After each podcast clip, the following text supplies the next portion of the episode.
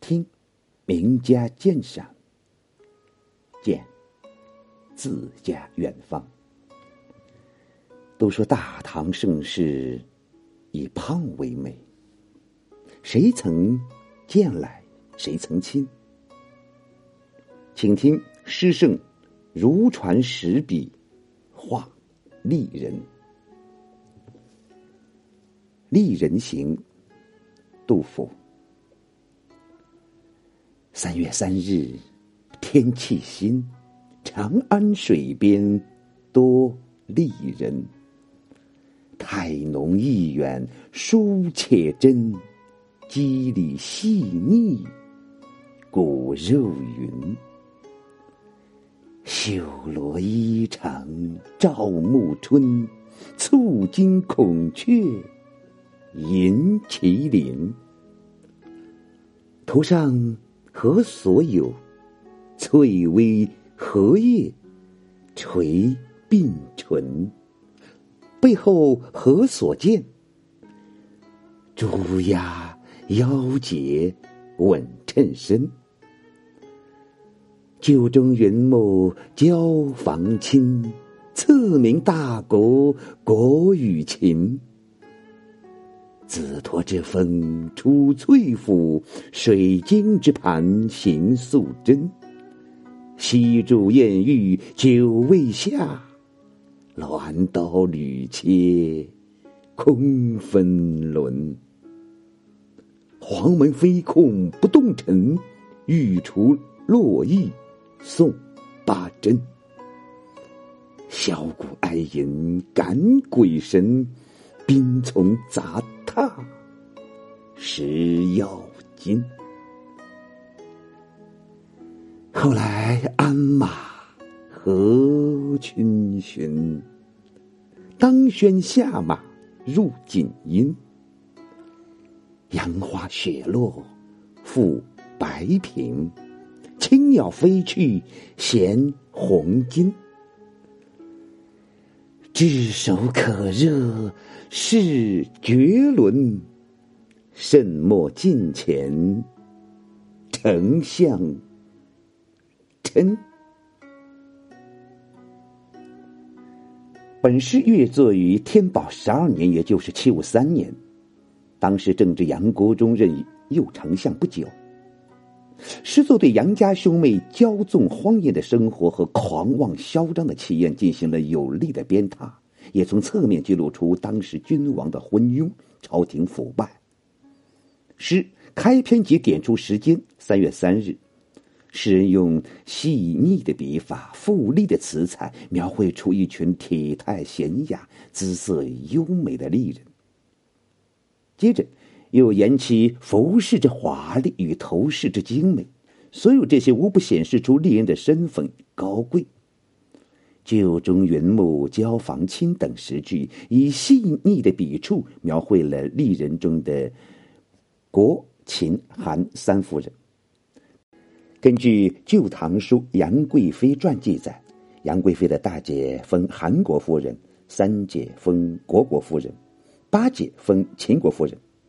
每逢出门游玩，他们各家自成一队，侍女们穿着颜色统一的衣服，一家一色，远远望去，就像是云锦灿霞，照映。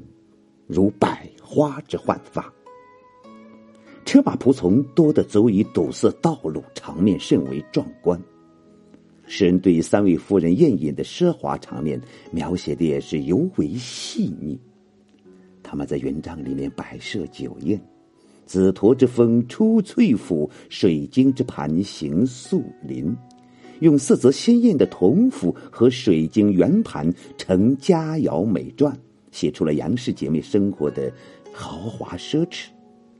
然而，面对如此名贵的山珍海味，三位夫人却手捏着犀牛角做的筷子，迟迟不夹菜，因为这些东西他们早就吃腻了，足见其骄矜之气。可怜了那些手拿鸾刀精切细作的厨师们，真是白忙活了一场。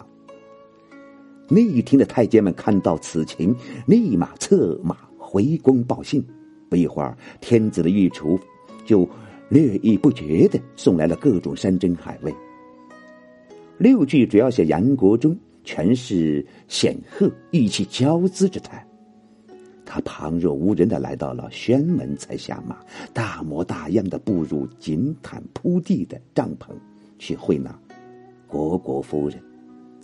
他外凭右相之尊，内侍贵妃之宠，在朝中独揽大权，阻塞言路，使朝政变得十分昏暗。杨花雪落覆白萍，青鸟飞去衔红巾。世人借用曲江江边的秀美景色，并巧用北魏胡太后私通大臣杨华的故事，以及青鸟传书的典故。揭露了杨国忠与虢国夫人淫乱的无耻行径。北魏胡太后曾威逼杨华与己私通，杨华害怕惹祸上身，后来投降梁朝。胡太后为表达对他的思念，特作“杨白花”一词。青鸟一词最早见于《山海经》，是神话中的一种鸟，传说是西王母的使者。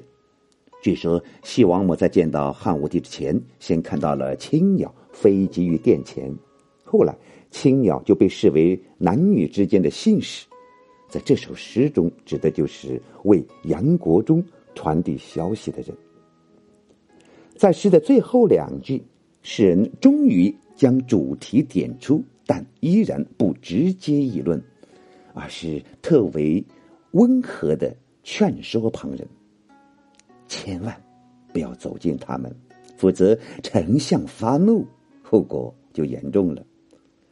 这样的结尾可谓是绵里藏针，看似含蓄，实则尖锐，讽刺幽默而又辛辣。《丽人行》杜甫。三月三日天气新，长安水边多丽人。态浓意远，书且真；肌理细腻，骨肉匀。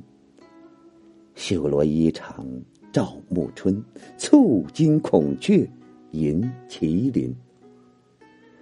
头上何所有？翠微荷叶垂鬓唇。背后何所见？朱牙腰节稳衬身。旧中云木交房亲，赐名大国国与秦。此驼之峰出翠府，水晶之盘行素林。